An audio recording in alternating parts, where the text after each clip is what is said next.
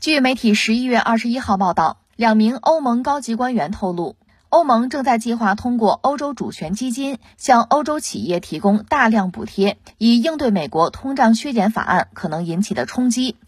报道称，由于该法案计划向美国工业提供约四千亿美元的资金补贴，未来欧洲企业的投资将流向美国。对此，欧盟官员警告。这项补贴计划对欧洲经济构成了生死攸关的挑战，而法国也一直呼吁向欧洲工业提供国家财政补贴。目前，这个想法也获得了德国的支持。二十二号，德国财长哈贝克与法国财长勒梅尔发布联合声明，呼吁欧盟制定一项足以使我们的企业能够在全球竞争中蓬勃发展的产业政策，并密切协调欧洲应对通胀削减法案等挑战的方法。哎呀，这就有意思了哈！这是美国，我们聊过哈。美国就拜登政府搞了一个，它主要是要解决自己的通胀问题。它通胀现在有所减缓，从八点几吧到了七点几了，有所下调，但总的来说比较高。而美联储期待的是二，那还早着呢，对吧？那怎么样来应对、来削减通胀？呃，他们有个法案。这个削减通胀法案呢，你听起来人家美国自己有经济问题，自己想办法解决，你管着吗？对吧？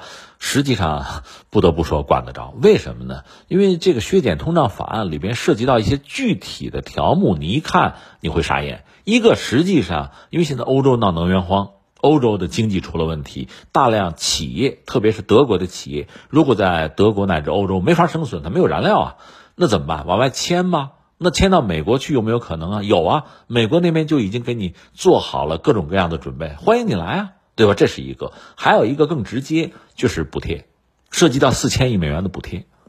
那如果美国的产品，尤其像电动车这样的东西得到了补贴的话，那我请问欧洲人，一个是欧洲的电动车其实相对落后了，现在已经啊，就是中美走在前面了，一个本来就落后。再一个就是好不容易有点美国市场可以去开拓的话，你再补贴美国车、美国货，我们怎么办？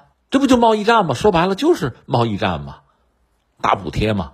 所以欧洲现在怒了，怒了说要不我们反制吧？就是你敢补贴，我们也敢。你补贴四千亿，那恐怕我可以更高啊，是吧？这里边其实尤其你要看德国、法国他们的态度。德国工业比较发达，对这个东西，对美国这个玩法尤其害怕，所以他很在意这个东西。把这事先放在这儿哈，还有我可以买一赠一说另一条东西，这就说到欧洲议会吧，在这个欧洲议会的辩论环节吧，欧盟的外长就布雷利，他被称作是欧盟外长啊，外交事务是他来管嘛，他有一个表述，这个表述非常有意思，他说我们和中国有不同的政治制度，对民主和人权有不同的看法，我们追求不同的治理模式。对多边主义有不同的愿景，但这并不是一个秘密。这些差异也不应该，也不会阻止我们互相接触。这是博雷利的话。就说到底呢，他认为欧盟在对华关系这个问题上，欧盟和美国是不一样的，不会照搬美国的政策。这话说的其实很有意思啊，就是说，其实你仔细想想，布雷利说的，我个人理解实际上是是现实，实事求是，就说实话就好。就是欧盟和中国有很大的不同。这个不同，他们承认，我们也承认，实际情况就是这样。关键他最后一句，就这些不应该成为我们之间交流的障碍吗？该接触接触嘛，对吧？这就是我前两天你看我聊球迷，中国球迷呃跑去卡塔尔看球，就是说你得接受别人和自己不一样。对你换我就说我本人，我不我把自己身家性命都买张球票去看球，我才不呢。对，可以可以的。也不能说哪个国家的政府说来来来，大家都拿钱买票去看球，那不疯了吗？不会的，不会的。但另一方面，有人这样做，也不是不可以吧？人家那种生活是一种生活，我们也尊重就好。你不喜欢是你，那人家做是人家，两不相扰，君子和而不同就好。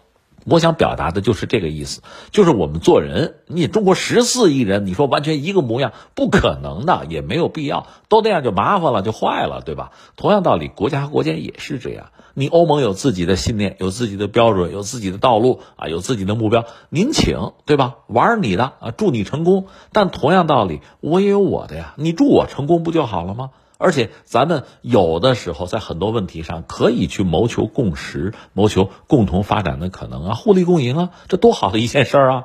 一定要互相看着不顺眼吗？你怎么就说你那路是对的呢？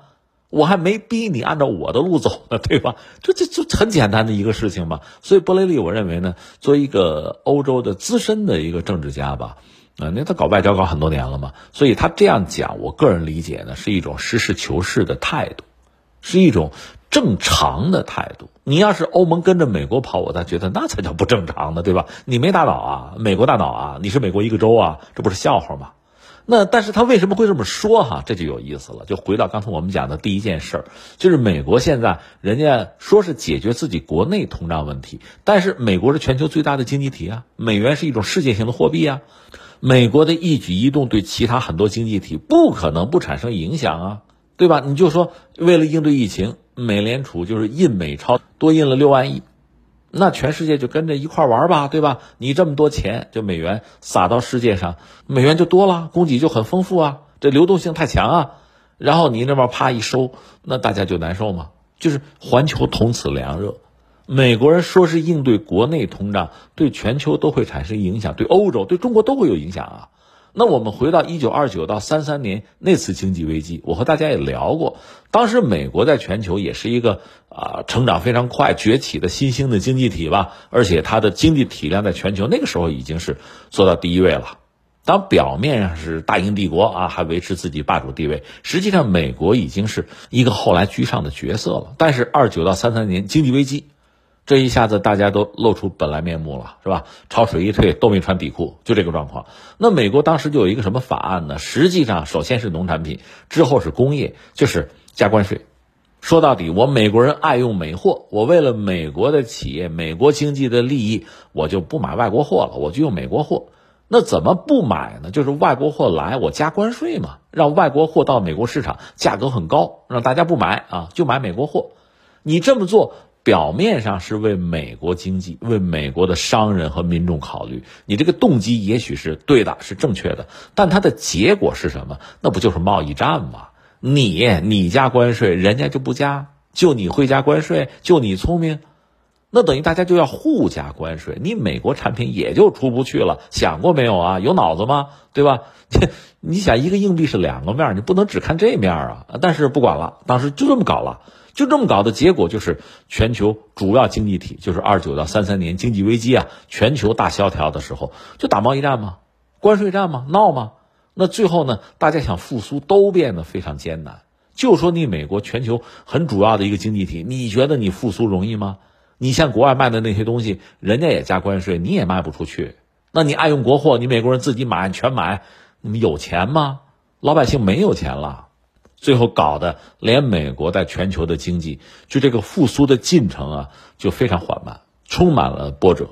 这是美国人干的事儿。那你说啊，就你聪明，人家美国人就笨吗？一点不笨。尤其是美国政客一点不笨。那他为什么提出这么愚蠢的这么一个法案呢？为了自己的利益嘛。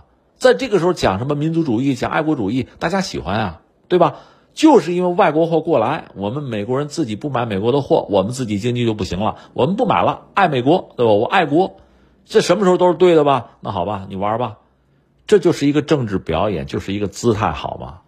我还真不相信美国那帮政客哈，上至总统，下至那些就是精英哈，真的不懂其中的道理。但是你不能那样做呀，你那样做你是卖国贼了，怎么拉选票啊？所以都在这表演嘛。不肯实事求是，不说老实话，都在这演，都为了自己的利益在演，最后结果就是这个，自己也被祸害了，整个世界也被祸害了。现在美国还不如当年的美国，当年美国确实如日中天啊，今天不行，今天的美国确实，你要说日薄西山有点过分，但确实在走下坡路。他现在债务三十一点四万亿是，就是债务上限啊，他三十一万亿的债务已经有了。这么大的一个债务，所以人家为了自己的利益又在考量，是吧？就补贴、补贴、补贴美国的这个电动汽车，对吧？美国的电动汽车也是姥姥不疼舅舅不爱，也很尴尬，因为美国有非常丰富的油气资源，非常便宜，所以它这个化石燃料一直是大行其道。所以美国呢，从官方也好，到就是共和党啊，呃，到这个民间也好，尤其是这个，比如说。呃，电动车企也好，其实对电动车兴趣都不大。民主党呢倒是要推环保，这不拜登上台之后要推环保嘛？但是你民间要搞电动车，那么油气就是烧油的车啊，就是传统的化石燃料啊，汽车行业呀，那就不不满意的，不喜欢的。所以电动车也是举步维艰。现在利用这个机会，四千亿啊，我扶持。是吧？这不失为一个办法，就是增加美国在电动车领域的竞争力。人家还想拿领导地位呢，这你得理解，对吧？有这个想法。问题在于，你这个做法本身是不是违背市场经济的规则？是不是对其他就是各个经济体形成了负面的影响？包括在汽车产业，欧洲就受不了了嘛。所以德国、法国前一阵已经嚷嚷说：“那我们该报复得报复，这事儿不能让，他没法让。” 一方面是这个，一方面呢，对中国的态度你就缓和吧，对吧？我们看到布莱利那说什么呢？该接触得接触，对吧？不影响我们做生意。对了，就这么回事吗？美国这靠不住，那中国那儿得靠得住啊，总得占一头啊。就出现这么一个局面。说到底，就是在全球经济低迷，美国就明年有可能萧条，欧洲也一样。欧洲的状况还不如美国呢，而且欧洲它不是一个国家，松散的。欧盟是二十七个松散的经济体凑在一起。政策要统一就很困难，那美国现在是出了个大杀招啊，就是我四千亿的补贴，那欧洲怎么办？美国这么做，人家说做就做了，那欧洲的产品，特别是车卖到美国去就更难了，那只好我也补贴，这就如同你加关税，我加关税是一样的道理，是一个道理，就是贸易战嘛，那没办法，而且这一把又是美国挑起的。就这么回事儿，所以说起来吧，就是所有这一切啊，你看看各个角色的表演哈，你会感慨，就是我们对某些国家、对某些呃概念吧，可能有更深入的认识。你比如说市场经济啊，自由市场经济，有“自由”两个字，我们就觉得那真的是就政府管的少少的啊，政府小小的，一切交给市场，这不挺好吗？对。这里边确实俩问题，一个问题呢是纯粹这么做，最后的结局可能会有一次危机，经济危机。二九到三三年危机就这么来的。当时美国政府就很小，美国的从总统到国务卿基本上什么也不用管，就交给市场嘛，没有问题的。最后出了个大问题。再有一个是什么呢？真出了问题，你说怎么办？最终还得政府去干预。对吧？这就让我们想起九七九八年亚洲金融危机的时候，你记得，呃，后来做到特首那位曾荫权先生，你看他那访谈特别让人印象深刻。他说什么呢？就九七九八年金融危机的时候，他呢本身是搞经济嘛，管经济，就是做一件违背自己的信仰的事情。他的信仰就是就西方教育嘛，纯粹自由市场经济，政府不干涉的，绝不干预经济，这是他根深蒂固的观念。可是到那个时候。你政府，我就问你出不出手？不出手，香港经济就完了。你出手就是违背你的信仰。说这位好几天晚上睡不着觉，哭啊！但是实际情况是你必须出手，政府必须出手。香港熬过来了，索罗斯什么铩羽而归啊？